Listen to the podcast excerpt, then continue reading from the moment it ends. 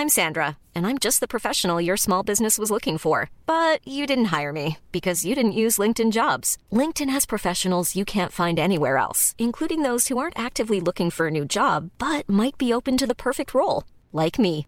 In a given month, over 70% of LinkedIn users don't visit other leading job sites. So if you're not looking on LinkedIn, you'll miss out on great candidates like Sandra. Start hiring professionals like a professional. Post your free job on linkedin.com/people today.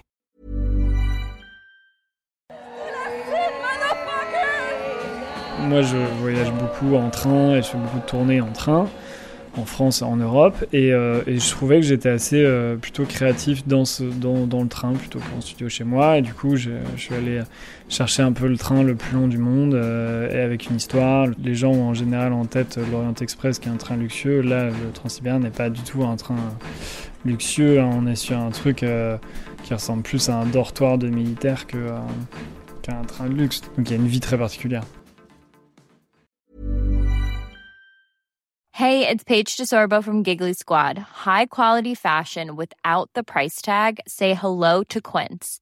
I'm snagging high-end essentials like cozy cashmere sweaters, sleek leather jackets, fine jewelry, and so much more. With Quince being 50 to 80% less than similar brands.